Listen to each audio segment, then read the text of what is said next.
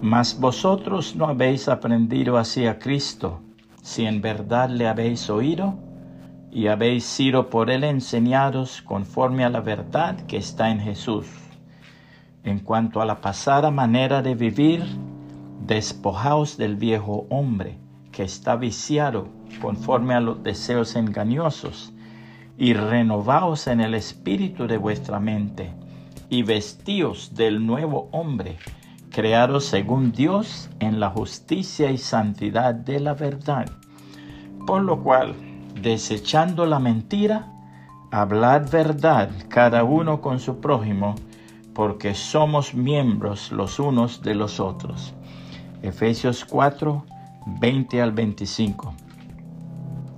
Un pastor queriendo someter a prueba a sus feligreses, de cuya integridad tenía serias dudas, anunció un domingo que su próximo sermón sería sobre la mentira, pero que pedía de todos que durante la semana leyesen el capítulo 20 del Evangelio según San Marcos. Llegó el domingo de dar su sermón y a la hora anunciada subió al púlpito y dijo, Vamos a ver cuántos hicieron la tarea. Todos los que leyeron el capítulo 20 de San Marcos, por favor pónganse de pie. Más de la mitad de la congregación se pararon.